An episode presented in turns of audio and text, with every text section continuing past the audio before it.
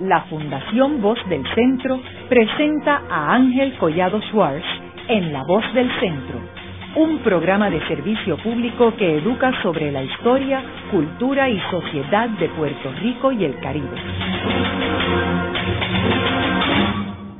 Saludos a todos. El programa de hoy está titulado El Museo de Arte de Puerto Rico y hoy tenemos como nuestra invitada a la doctora Lourdes Ramos, quien es la directora ejecutiva del museo y es también comisionada de acreditación Museos de Estados Unidos. Lourdes, eh, me gustaría comenzar el programa proveyéndole un trasfondo a nuestros radioescuchas que no están muy al tanto de lo que es un museo de arte. Y me gustaría que comentaras cuál es la importancia de los museos de arte en, alrededor del mundo, o sea, no en Puerto Rico nada más, y cómo están organizados esos museos.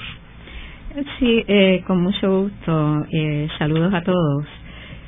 La importancia de los museos es fundamental.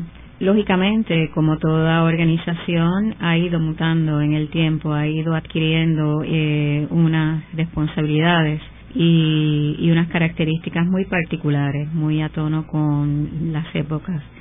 Pero eh, ciertamente lo que nos unifica y la importancia del museo en sí es el trabajo de reunir acervo cultural, dar a conocer ese acervo, investigar sobre la labor de bienes culturales y contextualizarlas de una manera educativa, eh, sean estos bienes patrimoniales ya ratificados o eh, obra eh, de artistas contemporáneos. Depende mucho de la naturaleza del museo. ¿Y cómo están organizados los museos? Hay mm, tantos tipos de museos como posibilidades hay eh, de coleccionar en el mundo, pero Básicamente, la organización, la estructura básica de un museo se rige por una junta directiva, un director ejecutivo y alineado eh, diferentes departamentos, entre los cuales figuran Departamento de Conservación y Restauración, Departamento de Educación, Departamento de Desarrollo, que tiene a su hacer eh, la recaudación de fondos para la sobrevivencia de estas instituciones, eh, sobre todo en museos eh, privados o museos eh, pertenecientes a la sociedad civil organizada y departamentos de exhibiciones y colecciones que hacen acopio de colecciones en el caso de museos que tengan colecciones a su hacer o exhibiciones en el caso de museos que tengan exhibiciones ya sea de carácter permanente o itinerante. Básicamente esa es la constitución de un museo hoy en día. ¿Y las adquisiciones quedan dónde? Las adquisiciones quedan dentro del Departamento de Exhibiciones y Colecciones. Eh, depende de la naturaleza del museo, el tamaño del museo, eh, museos grandes, medianos, eh, pequeños, hay comisiones y hay comités. Los comités normalmente cumplen una labor fiduciaria análoga a la Junta de Síndicos eh, y ayudan a conformar las políticas de adquisiciones de los museos y de, exhibiciones y de colecciones. Así que la responsabilidad no solamente cae en el staff del museo, en el director, en el curador del museo, sino que cae más allá en un comité compuesto por profesionales externos a la institución o miembros de la sociedad eh, en general con conocimiento sobre el área, sea de exhibiciones, sea de colecciones. Lourdes, y en términos de las colecciones que tienen los museos, entiendo que muchas de las colecciones que tienen los museos no están exhibidas, ¿verdad? Están guardadas, porque y mientras más grande es el museo, más más complicada la situación. ¿Qué sucede con esas esa parte de la colección que no se exhibe? Bueno, esa parte de la colección hay, hay diferentes maneras de almacenar. Hay eh, almacenajes abiertos, como lo puede ser un Luce Center en el Metropolitan Museum o un National Gallery en la Galería Nacional eh, de Washington, que también tiene un depósito o almacén eh, abierto y estas son susceptibles de estudio. Y hay eh, almacenaje cerrado eh, con acceso limitado para estudiosos e investigadores y hay sencillamente colecciones que no son asequibles por su propia naturaleza, sea ya por su carácter de valor histórico, sea por su carácter eh, de sensibilidad a la luz, sea por su carácter eh, de sensibilidad al clima. Eh, depende mucho de las características de la colección y de las facilidades que tenga el museo en cuestión. Cuando tú hablas que son colecciones abiertas, ¿qué quieres decir? ¿Que el público puede entrar? E, exacto, sí, son colecciones que están almacenadas en unos depósitos o, mobiliario especial, eh, compuesto de vitrinas, compuesto de anaqueles especialmente diseñados para este tipo de colecciones, que permiten eh, que sean visibles sin ser tocadas al tiempo que, que permiten el estudio e investigación del objeto sin que éste se vea en riesgo.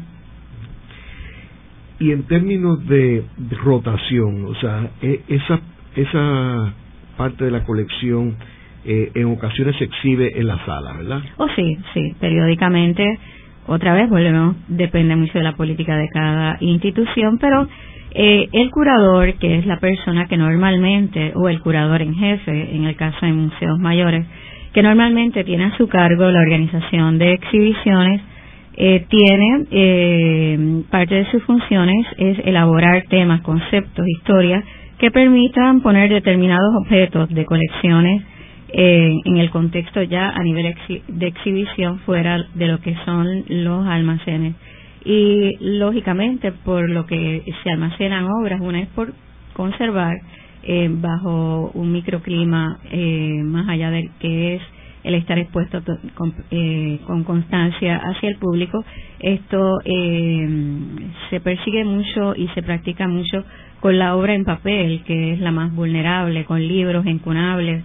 es importante que, que la exposición a la luz, la exposición a elementos eh, de climatología eh, no sea tan abrupta, así que se cuida muchísimo en este tipo de colecciones, pero eh, la idea es que las exhibiciones respondan a la misión, visión institucional dentro de un programa educativo y es algo que unifica los museos hoy en día. No solamente es exponer por el placer de visualizar objetos, sino el discurso que transmiten estos objetos, poderla eh, poderlo llevar a diferentes áreas del conocimiento y en el caso de las artes visuales extensivo ah, eh, hacia lo que puede ser la matemática, la ciencia, eh, diferentes áreas del conocimiento humano.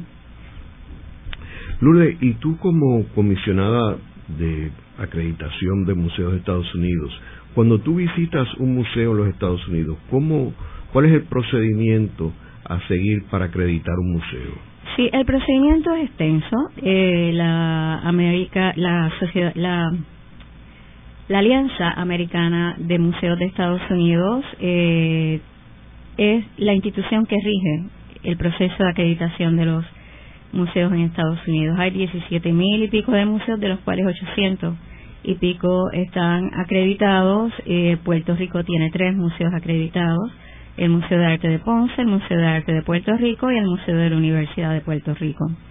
El, dentro de esos tres museos, el Museo de Arte de Puerto Rico es uno de los museos jóvenes eh, y de mayor eh, prestigio en Estados Unidos en el sentido de que apenas 15 años de su creación eh, ha sido uno de los museos más jóvenes acreditados dentro de los Estados Unidos.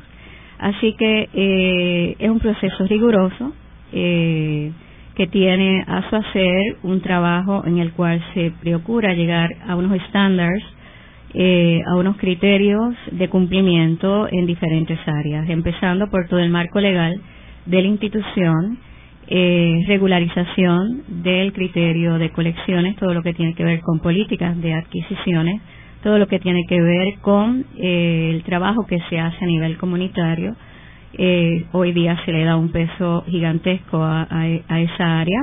Todo lo que tiene que ver con planta física, todo lo que tiene que ver con el mantenimiento de esta institución, la proyección y la seriedad con que se proyectan estas instituciones y el cumplimiento de cara al ente público. El modelo que se usa en Estados Unidos para eh, los museos más bien eh, están basados en contribuciones privadas que no es el caso en Europa, por ejemplo, o en América Latina. Aunque en América Latina hay excepciones, pero en Europa el Estado es el que los mantiene. ¿Cómo opera esa parte en los Estados Unidos?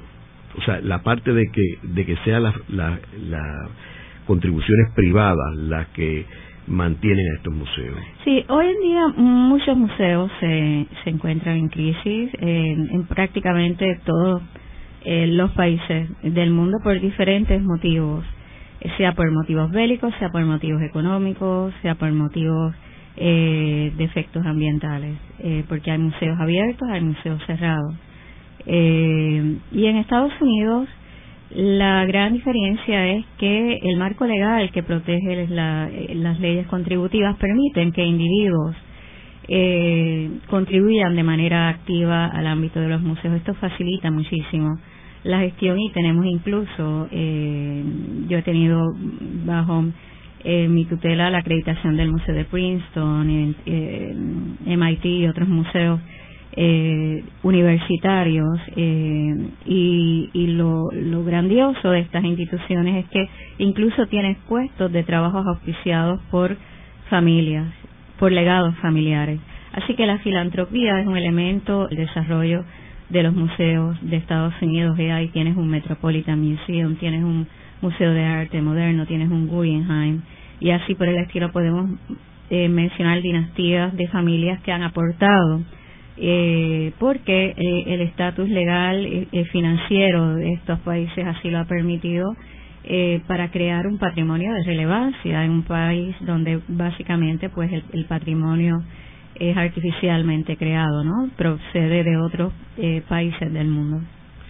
Y en términos de la diferenciación de tipos de museos, por ejemplo, museos que son más eh, enciclopédicos, como por ejemplo el Metropolitan Museum of Art, que uno puede ver desde eh, ruinas este, de los romanos, griegos, e, egiptos, hasta un Van Gogh, hasta un Picasso, eh, versus otros museos que son más bien museos de arte, como es el caso del National Gallery en Washington. Eh, ¿Cómo se dividen esos, el tipo de museo? Tipo de museo, el Museo Enciclopédico, eh, tenemos por ejemplo el Museo del Louvre en París, tenemos el Metropolitan. Eh, Eso yo diría que son los dos más importantes del mundo, ¿verdad? Definitivamente, son importantísimos. Eh, y museos ya de carácter más contemporáneo, como lo puede ser el Museo de Arte Moderno o el Guggenheim. Eh, se opera de manera distinta en tanto uno le da mucho más peso a la labor de investigación, a la labor eh, de acopio de bienes patrimoniales desde un ámbito historicista, de una labor rigurosa de investigación. No que los eh, demás museos más jóvenes no lo hagan, lo hacen igualmente. Lo que pasa es que no hay tanta presión o influencia de parte de galeristas o de benefactores privados en términos de posicionamiento de la colección dentro de esas instituciones. Eh, museos como el Metropolitan, pues básicamente la labor eh, misma lo dice, son museos enciclopédicos que buscan contextualizar cosas del pasado y darles vigencia desde diferentes discursos, eh, sean estos de carácter historicistas, contemporáneos, eh, dentro de la filología del mismo sentir de la etimología de, las profesiones o de la casuística. Y en el caso de, del museo como el Metropolitan, ah, como el, el de arte moderno o el Guggenheim, pues eh, se trabaja con artistas, muchos de ellos todavía vivos, no siempre, pero la mayoría vivos, o con legados eh, de una creación más jóvenes y son más influenciables por el ámbito del coleccionismo, por el ámbito de, de la recreación eh, de, fortunas económicas que ciertamente mueven estas instituciones de una manera notable.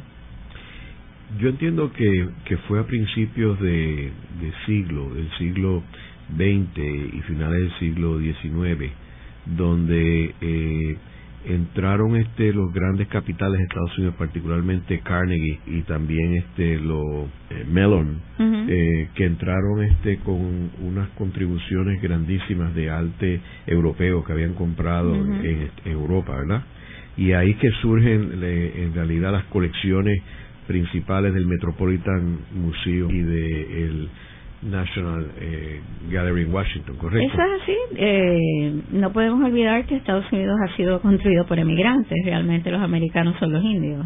Así que todo el patrimonio que, que, que albergan estas instituciones, en su mayoría procede de, de otros lugares del mundo.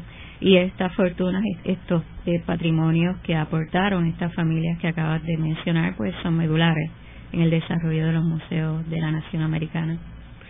Y entonces tienes también otro tipo de museo como el Whitney, eh, que es Museo de Arte Americano, que ahora tiene una, una nueva este, facilidades este, extraordinarias. Eh, y también tienes el Museo del Barrio, en la ciudad de Nueva York, que es un museo eh, muy importante en la ciudad de Nueva York. ¿Tú, has tenido algún tipo de relación con el Museo del Barrio? Sí, en el Museo de Arte de Puerto Rico trabajamos X-Files con el Museo del Barrio en un principio el Museo del Barrio se caracterizaba porque respondía a, las necesidades de la comunidad puertorriqueña que vivían en, el barrio eh, y poco a poco ha ido mutando y, se ha internacionalizado dentro de lo que es el ámbito de América Latina. Hay mucho venezolano, hay mucho colombiano, mucho mexicano. Eh, y la demografía del museo ha cambiado eh, como tal, pero básicamente el Museo del Barrio es un museo comunitario y también está el Brooklyn Museum, que, que fue el que eh, presentó ahora recientemente la exhibición de, de Oyer, que está ahora mismo en el museo, o estaba en el museo. Sí, eh, terminó hace una semana. Eh, estaba en el museo de ustedes y, y fue allí donde lo presentaron este y fue una exhibición muy lucida en Brooklyn. Una exhibición importantísima porque justamente cumple con la misión que persigue el Museo de Arte de Puerto Rico y es contextualizar nuestros artistas de todo un contexto internacional. Eh, Puerto Rico y América Latina tienen una particularidad, hemos dado al mundo artistas eh, geniales, eh, en el caso de Puerto Rico pues Oyer, Campeche y muchos otros contemporáneos, en el caso de México un Diego Rivera, un Siqueiro, y si vamos uno por uno, Venezuela con Soto, eh, etcétera. Pero cuando se escribe la historia del arte, muchas veces es obviado la aportación, eh, por ejemplo, en el caso de Jackson Pollock, eh, en el caso de artistas que han tenido una influencia bárbara del el arte latinoamericano y no son artistas latinoamericanos, sino estadounidenses, europeos y esto ha marcado una diferencia abismal en el reconocimiento que se le ha dado a artistas puertorriqueños, a latinoamericanos en general, dentro del posicionamiento y la historia del arte a nivel internacional. Así que en la exhibición de Oyer no solamente presentó Oyer, eh, sino a Oyer con sus contemporáneos y sus amigos, porque Oyer fue amigo de Cézanne, Pizarro, Degas, eh, así que eh, Oyer de tú a tú con, con sus contemporáneos y Oyer no hubiera vuelto a Puerto Rico, eh, igual que lo hizo eh, Matisse en su momento, eh, muy probablemente hubiéramos tenido un artista reconocido como uno de los principales impresionistas eh, y reconociendo el impresionismo como uno de los principales estandartes de los movimientos de arte de la contemporaneidad. Luego de una breve pausa, regresamos con Ángel Collado Schwartz en La Voz del Centro.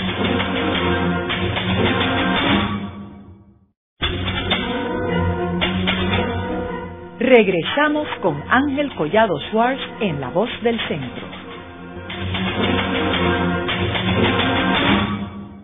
Continuamos con el programa de hoy titulado El Museo de Arte de Puerto Rico y con nuestra invitada, la doctora Lourdes Ramos, quien es la directora ejecutiva de este museo. En el segmento anterior estuvimos hablando sobre los museos en general y cómo están estructurados y la diferencia entre los museos de Estados Unidos que dependen de la filantropía para sus operaciones y los museos de Europa que son más bien museos del Estado y mantenidos por el Estado. Eh, Lourdes, en términos de la estructura, tú mencionaste ahorita que eh, el rol de, los curadores, que es una palabra muy poco conocida entre la mayoría de las personas y que en realidad son los curadores son unos protagonistas bien importantes dentro de todo el procedimiento de eh, operar un museo. Háblanos un poco sobre qué es un curador y cuál es la importancia de ese curador. Bueno, el curador tiene bajo su función primordial el contribuir a que la colección tenga coherencia, a que las exhibiciones que se pongan en contexto eh, respondan a la misión de la institución, eh, del museo, de las características que sea. Normalmente la formación de un curador está vinculada al estudio eh, de la historia, si es un museo de arte, pues de arte, si es un museo de, de ciencia o, de asuntos legales, pues del ámbito de la, de la colección. Debe ser un erudito en el área y debe poder eh, manejar las diferentes coordenadas ya dentro de un discurso eh, contemporáneo. Una exhibición hoy en día no es lo mismo que una exhibición hace 20 años. Los criterios, ni hace 10 siquiera, los criterios han cambiado. Eh, se procura que las exhibiciones tengan un ámbito interactivo y un ámbito comunicativo en el cual la educación conforme un papel eh, fundamental. Así que el curador trabaja mano a mano con el equipo de educación del museo para que la exhibición en cuestión pueda ser comunicada a diferentes audiencias de una manera sensible, de una manera creativa y de una manera eh, en la cual se entienda eh, en diferentes niveles del discurso que se está queriendo transmitir a través de la exhibición que ocupe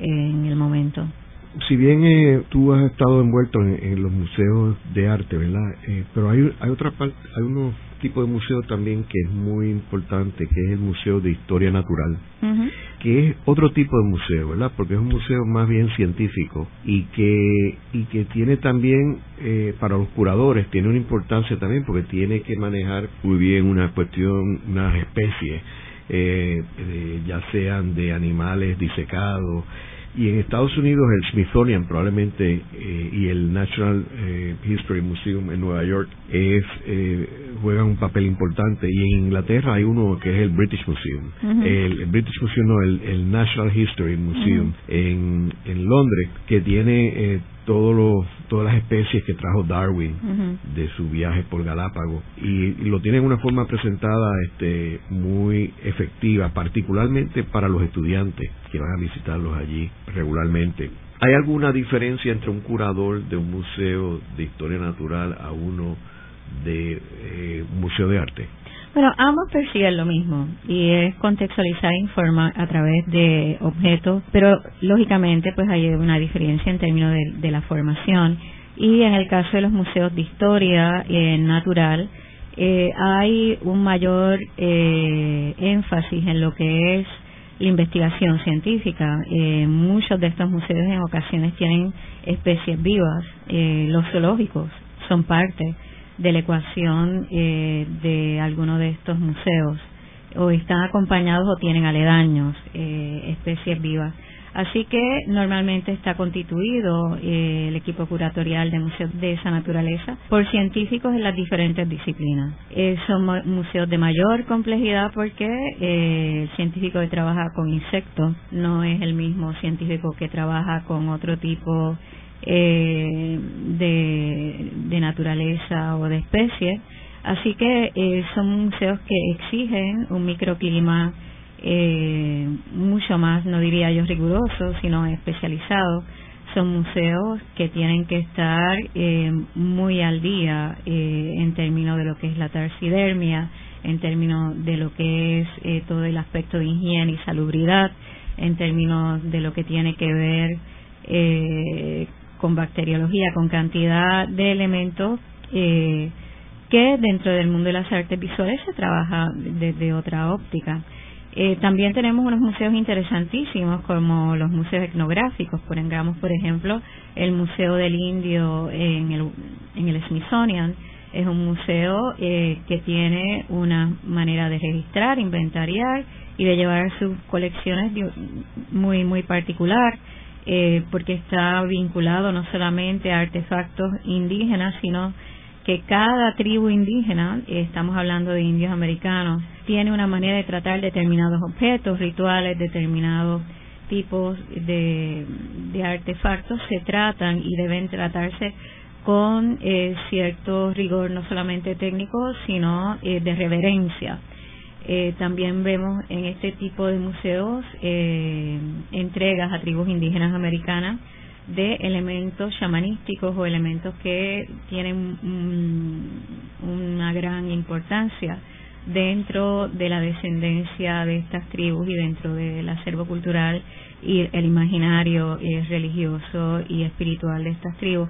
Así que el Museo de Historia eh, del Indio Americano en el Smithsonian tiene unas particularidades extraordinarias en términos del manejo de colecciones, incluso cómo se posicionan los objetos dentro del área de almacenaje tiene que seguir unos criterios establecidos por determinadas tribus indígenas y cuando hablo de deportaciones es que muchas tribus han solicitado que objetos rituales sean eh, devueltos a sus lugares de origen y con mucho respeto el museo ha accedido a estas eh, repatriaciones o a, este, esta entrega eh, de estos objetos rituales. Como historiador, yo no he visto un museo de historia tan espectacular como el que se inauguró hace unos años en la ciudad de Berlín eh, sobre la historia de Alemania. Eh, ese museo que está en, la parte antigua, que era eh, lo que se llamaba Berlín Oriental durante la Guerra Fría y que está al frente de la Universidad Humboldt y del Staatsoper, ha sido diseñado con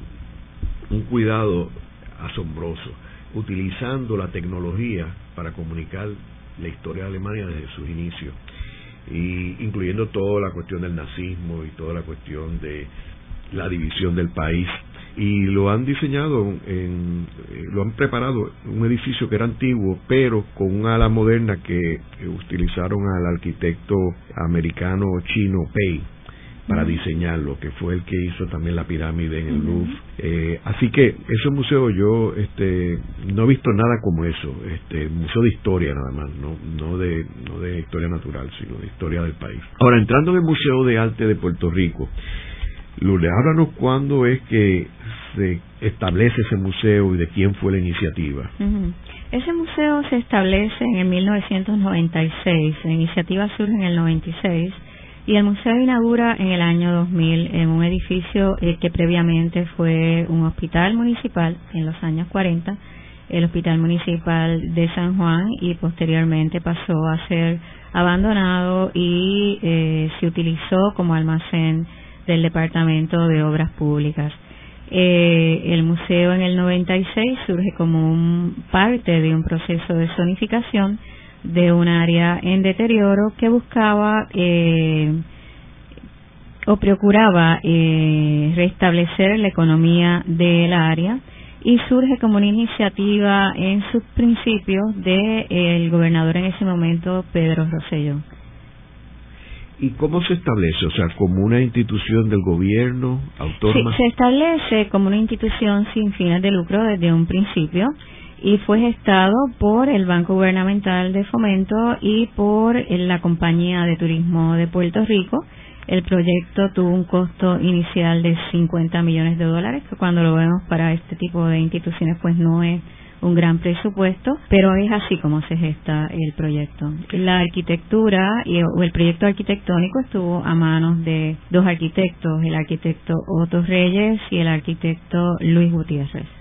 Eh, Lourdes, y cuando se crea esta, es una corporación sin fines de lucro, pero está adscrita al, Banco de Fomento. No, el edificio, el terreno eh, y el estacionamiento son parte del Banco Gubernamental eh, de Fomento y la institución museo como tal es una institución privada sin fines de lucro en la cual el gobierno tiene tres representantes en su junta de síndicos el, que sea normalmente el presidente del banco por bylaws es parte de la junta de síndicos del museo y dos miembros de, de la comunidad. Eh, los otros 18 representantes dentro de la junta del museo son elegidos por eh, los mismos miembros de la junta de síndicos siguiendo los criterios legales establecidos para nominar eh, miembros de junta en el museo. Y es un proceso bastante riguroso. Los términos de pertenencia de esa junta son escalonados. Hay miembros que están eh, por dos plazos de dos años, otros que están por dos plazos de tres años, dos plazos de cinco años, equivalente a diez años como miembro de junta del museo. ¿Y el presupuesto operacional del museo? Sí, es un, es un presupuesto eh, limitado para un museo de esa naturaleza. Eh, por el pietaje y por las características de este museo, este museo debe operar con unos 8 millones de dólares. En la actualidad está operando con unos 5.8 o 6 millones de dólares, eh, de los cuales 2 millones proceden del gobierno, procedían, hasta 2.5 millones procedían del gobierno no es así en este momento, en este momento es 1.7 y eh, en términos de lo que es la, el mantenimiento del edificio, eh, una parte procedía en sus principios fue 1.5, ahora son unos 700 mil dólares que proceden de BGF. Considerando eh, que en energía eléctrica y el museo ha hecho todos los recortes y todas las previsiones necesarias y todos los estudios necesarios y todos los ajustes necesarios para energía renovable, eh, que el museo eh, mantener la climatología dentro del edificio cuesta 1.7 millones, pues ya eso da una matemática de cuál es la situación económica de, la institución. Y en, en, agua, pues por el estilo, es un gasto eh, inmenso, dado al alza y, y contrario a otros países, en Puerto Rico no hay eh, una tarifa especial para este tipo de instituciones. Eh, por ejemplo, la tarifa que aplica en el sector de, las iglesias, en el cual hay unas deducciones de la tarifa de energía eléctrica en las instituciones sin fines de lucro de este país, eso no ocurre. Así que el gasto en energía eléctrica y agua eh, nada más pues absorbe toda la contribución del gobierno, con lo cual la labor de la Junta y, el equipo de trabajo del museo es titánica, porque estamos hablando que tenemos que buscar eh, prácticamente 4 a 5 millones de dólares anuales para mantener el edificio. ¿Cómo se recauda esto? A través de cultivar donantes, a través de eventos, como lo pueden ser las galas, como pueden ser subastas, la renta de espacios, lo que le llaman las oportunidades de nombres en salas, eh, venta de oportunidades de nombres en salas por periodo eh, de tiempo, eh, membresías. Tenemos un equipo de voluntarios maravilloso. La labor que ha hecho esta institución en 15 años de trayectoria ciertamente ha sido titánica y ejemplar. Pero pues eh, somos solidarios con, con, con la situación del país y estamos haciendo lo posible y lo imposible por mantener este museo eh, de pie. Y en términos de las adquisiciones de obras de arte, eh, ¿tienen un presupuesto para adquisiciones? Es muy limitado. Eh, la prioridad del museo está vinculada al área de educación. En Puerto Rico no hay una cultura de museo y tratamos de que eh, nuestros chicos, nuestros niños, sean parte de, de ese fruto de hacer de los museos eh, cita obligada para como parte fundamental de la educación del ser humano. Eh, un país culto, un país que cultiva eh, el intelecto desde diferentes puntos de vista y, que ofrece a, sus niños la posibilidad de abrirse al entendimiento con una mirada eh, creativa, con una mirada alerta es un país que tiene futuro. Así que gran parte de la misión de la institución museo, no solamente del, Museo de Arte de Puerto Rico, sino de los museos, es esa, es, proveer eh, como instrumento educativo esa mirada que permite que el ser humano sea un ente creativo, sea un ente que puede extender su pensamiento y su, sobre todo su pensamiento crítico y, esa parte del intelecto tan necesaria para construir países de avanzada. Y en términos de el futuro inmediato, eh, ¿cómo ustedes están ajustándose para eh, esta crisis económica que está viviendo Puerto Rico, aparte de lo que mencionaste, buscando ahorros, etcétera, pero tienen un plan agresivo en términos de poder reponer esos ingresos, ya sea fuera de Puerto Rico o exhibiciones fuera de Puerto Rico. Exacto, sí, eso, eso eh, está en el tintero. Estamos siendo muy precavidos porque los recursos son limitados, pero ciertamente eh, tenemos planes a, corto plazo, a mediano plazo, a largo plazo y eso incluye eh, Museo Global. El museo ha innovado en muchas áreas, sobre todo en el ámbito educativo. El museo ya tiene unos convenios de colaboración, ya está afiliado a la Smithsonian, es un museo acreditado. El museo es una joya en el Caribe, es un museo con unas características únicas en su fundamento y, y en sus acciones. Eh, hay una mano de obra cualificada aquí que ha costado mucho levantar porque ciertamente eh, no la había eh, en, en, el país y si la había no está unificada.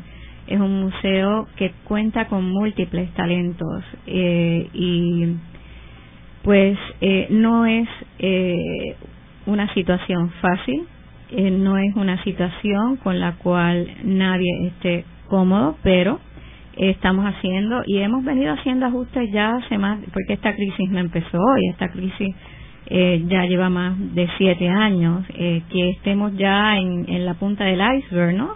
Lo que le llaman la tormenta eh, perfecta, eh, pues realmente eh, no es que pasó de la noche a la mañana, es que se venía gestando ya.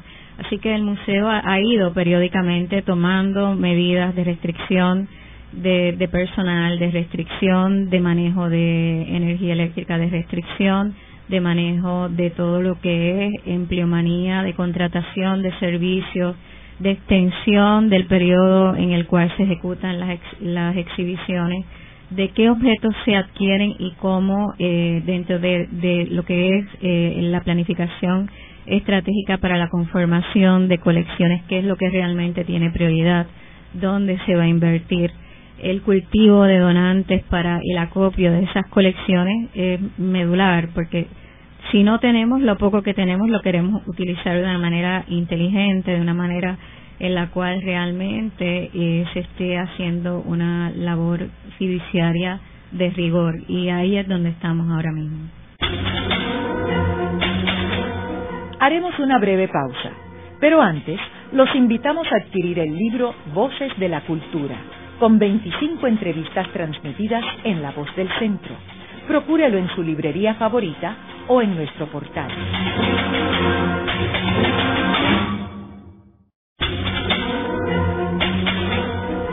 Están escuchando a Ángel Collado Schwartz en La Voz del Centro. Ahora pueden accesar a toda hora y desde cualquier lugar la colección completa de un centenar de programas transmitidos por La Voz del Centro mediante nuestro portal www.vozdelcentro.org.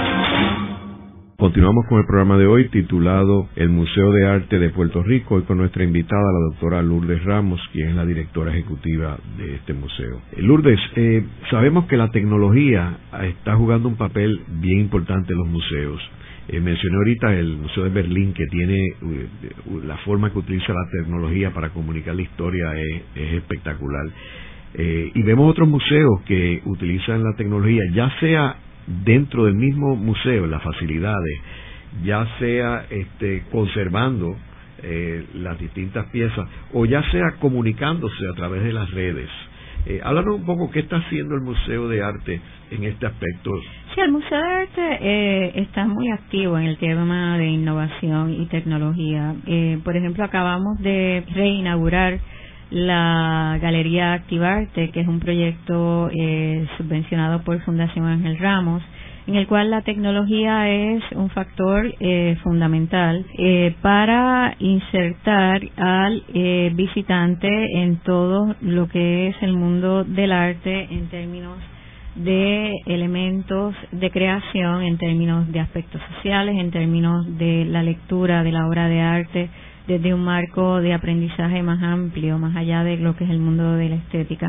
Y la tecnología ha sido utilizada de manera interactiva para no solamente que el espectador y el público que viene al museo pueda conectar desde la galería con diferentes elementos y manipularlos, sino que eh, personas que se encuentran eh, sin la habilidad de poder moverse desde ya sea hospitales, ya sea eh, residencias eh, de personas de la tercera edad, puedan accesar la galería a través de un robot eh, que permite eh, de manera virtual dar recorridos por la galería y ejercitarse dentro de lo que son las disciplinas que estimula el espacio. También a través de, las redes virtuales, pues tenemos nuestra página web, tenemos una webmaster y tenemos una gerente de comunicaciones que mantiene el ámbito del Facebook y lo que son las redes virtuales del museo.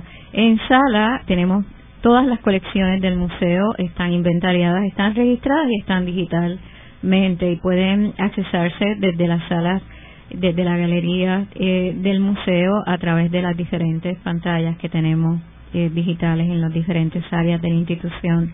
Pero aparte de eso, el programa de asistencia al artista se mantiene en comunicación con eh, un banco de artistas puertorriqueños e internacionales y ofrece cursos y posibilidades de adiestramiento físico, pero también eh, permite dar a conocer el trabajo que realizan artistas eh, dentro y fuera del museo.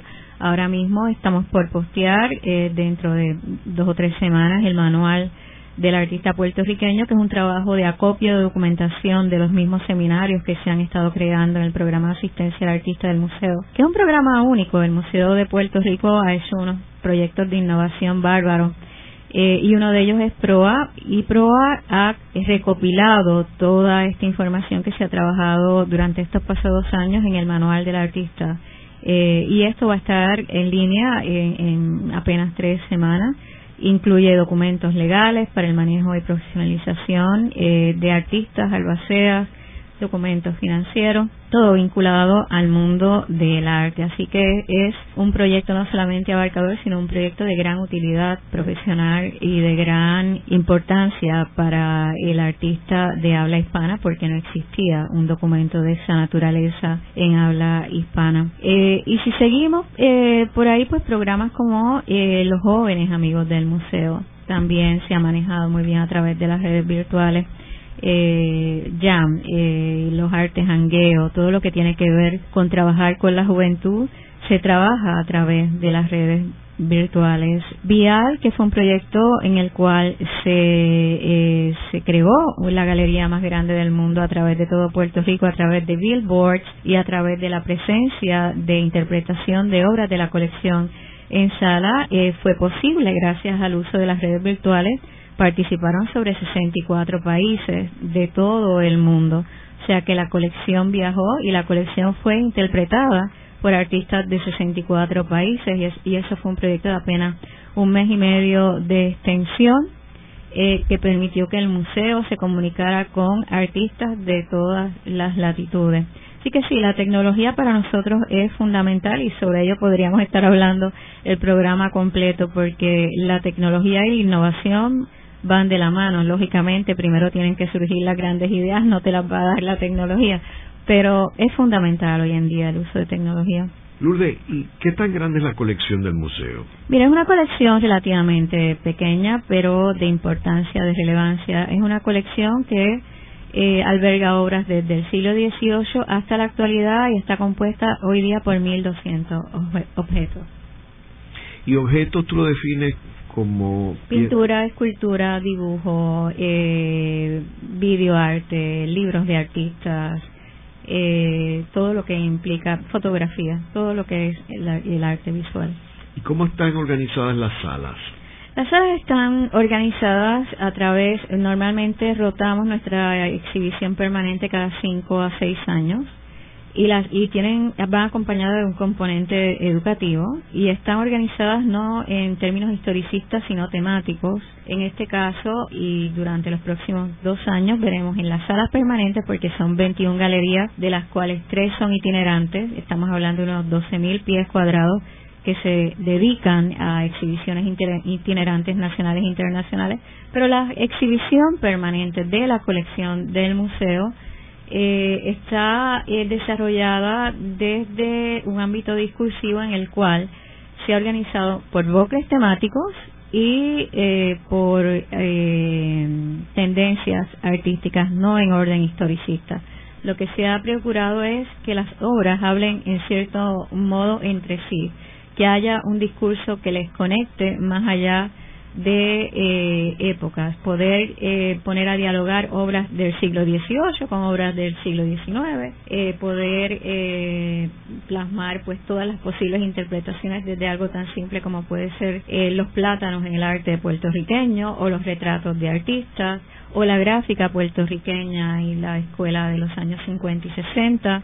Eh, en fin, eh, está montada de manera divertida y de manera que se presta a muchas posibles interpretaciones, con lo cual eh, las maneras de transitar las salas no están supereditadas a un recorrido formal, sino que eh, el visitante puede customizar su visita y no hay problema saltarse una sala a la otra porque el recorrido puede ser customizado. Y en términos de los visitantes, ¿cuántos visitantes van? Sobre 200 mil y pico de visitantes anuales, lo cual es muchísimo en un museo eh, de estas dimensiones y del contexto geográfico en el cual estamos ubicados. Eh, viene mucho estudiante, un objetivo prioritario, pero también mucho turista y muchas familias. ¿Y tienen que pagar la entrada? Sí, la, el precio de entrada realmente, eh, cuando vemos lo que todo lo que ofrece el museo en términos de talleres, en términos de la experiencia de lectura, de, todo lo que se desarrolla en esta institución, porque realmente el, museo está muy atemperado a lo que los, la actualidad de los museos hoy en día, o sea que celebramos festivales de cine, se hace todo tipo de eventos, es, es algo nominal. Los miércoles es libre de costo para todos los públicos, los miércoles a partir de las 2 de la tarde. Luego de la pausa, continuamos con Ángel Collado Schwartz en La Voz del Centro.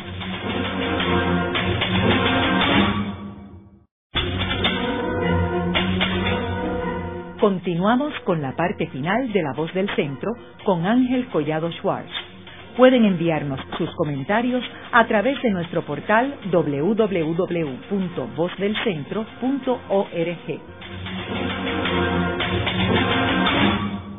Continuamos con el programa de hoy titulado El Museo de Arte de Puerto Rico y con nuestra invitada, la doctora Lourdes Ramos, quien es la directora ejecutiva de este museo. Eh, Lourdes, me mencionaste que eh, ustedes tenían cerca de 200 mil visitantes, que es una cantidad bastante importante.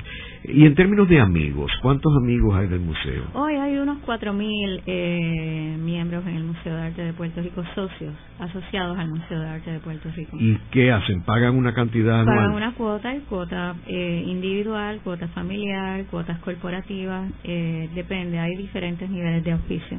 Y eso obviamente es un área potencial de crecimiento y desarrollo. Potencial de crecimiento y, bueno, es muchísimo para, para la naturaleza eh, del contexto pero eh, de hecho yo entendería que es uno de los museos que más eh, membresía tiene en Puerto Rico, sino el que más. Lo yo lo veo en términos de una población de 3.5 millones. Ah, ya, claro, eh, claro. y, el, y, el, y el museo juega un papel tan importante para la sociedad que debería ser un número más grande. Claro, ciertamente cuando equiparamos ir al cine versus ir al museo, y la experiencia que brinda el museo en términos de formación, tienes toda la razón, el número debería ser mayor, pero es cuestión de, de ajustar eh, la voluntad, yo no diría tanto que el bolsillo, la voluntad de como puertorriqueños ver dónde ponemos nuestra inversión de futuro y el museo es una inversión de futuro, así que definitivamente aspiramos a mucho más que eso.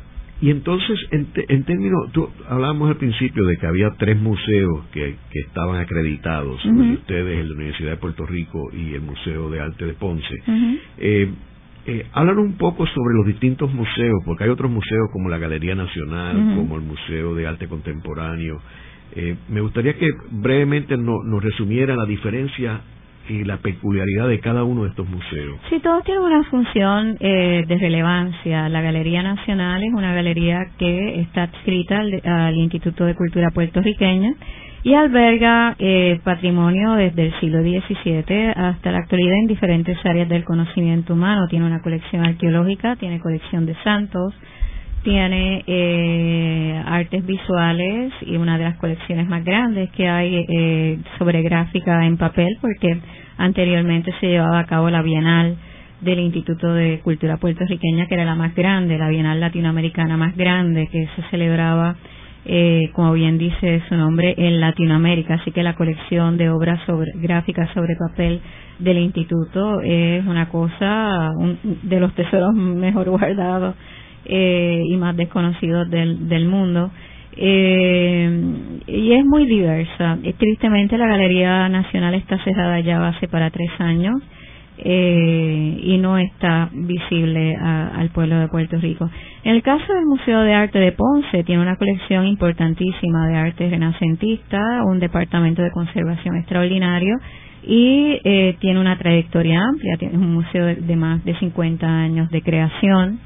Eh, fundada en su momento por eh, nuestro gobernador eh, Luis Aferré y en el caso de la Universidad de Puerto Rico se caracteriza no solamente por tener una de nuestras obras más relevantes, el velorio eh, de Francisco Oyer, sino por una colección arqueológica. Es un museo eh, de carácter universitario y uno de los, de los primeros que se fundó en su momento. En el caso del Museo de Arte Contemporáneo se encuentra ubicado, surgió en el Sagrado Corazón y se encuentra en la Universidad del Sagrado Corazón y se encuentra en lo que era la antigua Escuela Labra. También es un edificio al igual que el Museo de Arte de Puerto Rico un edificio rescatado un edificio restaurado que hoy día eh, cobija una importante colección de arte moderno y contemporáneo con una programación también extraordinaria cada uno tenemos nuestro nicho cada uno tenemos nuestra importancia dentro eh, del contexto de la cultura puertorriqueña. Ahora, el que tiene el presupuesto mayor es el museo de ustedes, el Museo de Arte. Bueno, eh, entiendo que el Museo de Arte de Puerto Rico y el Museo de Arte de Ponce tienen presupuestos muy similares. En el caso del Museo de Arte de Ponce, pues tiene la, gran ventaja que, que, la alcaldesa de Ponce eh, subvenciona la electricidad de este museo, con lo cual, pues los gastos eh, son transparentes y eh, les hace factible poner el dinero que recaudan en, su programación, lo cual es maravilloso. Eh, y se ve en las gestas un museo extraordinario. Eh, los dos museos de mayor presupuesto, eh, sin lugar a dudas, son el Museo de Arte de Ponce y el de Puerto Rico. Y de mayor programación también. En términos del Caribe, si tú pensaras en otros museos eh, en islas como Cuba, como eh, Santo Domingo, o Jamaica, o Trinidad, eh, ¿existe algún tipo de museo como estos en esas islas? Para nada, en absoluto. Puerto Rico tiene dos joyas eh, y por supuesto el Museo de Arte de Puerto Rico en términos de patrimonio, de innovación, es una joya única y, y representa eh, lo que se hace y lo que se ha hecho como aportación de Puerto Rico al patrimonio eh, de la humanidad. Eh, y no lo hay, no lo hay. Eh, la complejidad y la extensión del programa, de los múltiples programas y servicios del Museo de Arte de Puerto Rico es, es único en el Caribe. En términos de la participación de los artistas puertorriqueños con el museo, ¿Cuál es la relación que hay Pues muchísima. Eh, por eso se gestó el programa de asistencia al artista. Esto no es un programa que tradicionalmente cobija ningún museo. El modelo es único y el modelo es uno que, que tengo como satisfacción haber implementado a mi llegada al museo ya hace 11 años.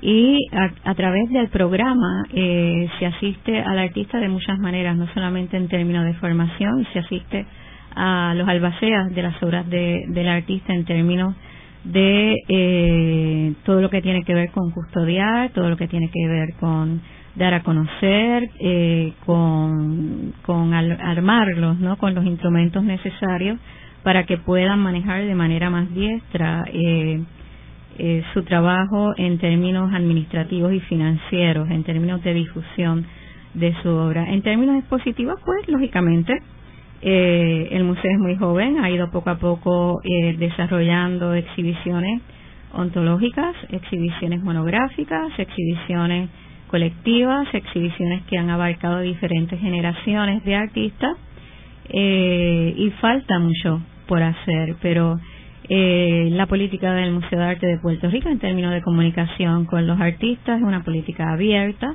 inclusiva. Eh, tenemos una extraordinaria comunicación no solamente con los artistas aledaños a la comunidad dentro de diferentes disciplinas, porque también eh, tenemos un maravilloso teatro donde se da eh, participación a grupos de como puede ser eh, andanza, como lo puede ser vale concierto, como lo pueden ser eh, exhibiciones, eh, una que acaba de pasar de uno de los grandes colectivos del área eh, y no había luz, que son jóvenes de teatro eh, de actualidad y así por el estilo, con cada uno respaldamos todos los proyectos de arte urbano, sea eh, Santurce Slay, eh, Los Muros Hablan, tenemos una extraordinaria comunicación con los diferentes gremios de artistas que conforman la zona y con el colaboratorio, que es otro proyecto de nueva creación que, se, son nuestros vecinos en, en el área de Santurce. Y el museo eh, trajo consigo, una vez se instauró, toda esta gente que se está moviendo y que se ha movido dentro de los pasados años, todos estos gremios de artistas que han surgido eh, en el área de Santurce. Esto no existía antes. En Santurce estaba el Centro de Bellas Artes, estaba Luis Agrait, el Teatro Luis Agrait, eh, y dos o tres eh, iniciativas culturales, pero si vemos Santurce, hoy en día vemos cantidad de estudios, laboratorios y proyectos de nueva creación, incluyendo proyectos eh, como el corredor tecnológico que no existían antes y que eh, vienen a conformar parte de este proyecto de zonificación del cual dialogué en un principio. En el programa de hoy hemos discutido el Museo de Arte de Puerto Rico, que es sin lugar a dudas eh, una joya eh, de museo y que en realidad son los custodios del patrimonio de Puerto Rico y que el modelo de este museo es único en el Caribe, que amerita que todos los puertorriqueños, todas las personas interesadas en proteger el patrimonio de Puerto Rico, respalden activamente. Y la mejor forma no es solamente visitando el museo, sino convirtiéndose en amigos y socios del museo. Así que los invitamos a que visiten el portal del Museo de Arte de Puerto Rico y que se conviertan en, amigos y socios del museo. Eh, muchas gracias, Gracias a todos. Esta ha sido una producción como servicio público de la Fundación Voz del Centro. Los invitamos a sintonizarnos la próxima semana a la misma hora. Y recuerden que pueden adquirir el libro Voces de la Cultura en su librería favorita o en nuestro portal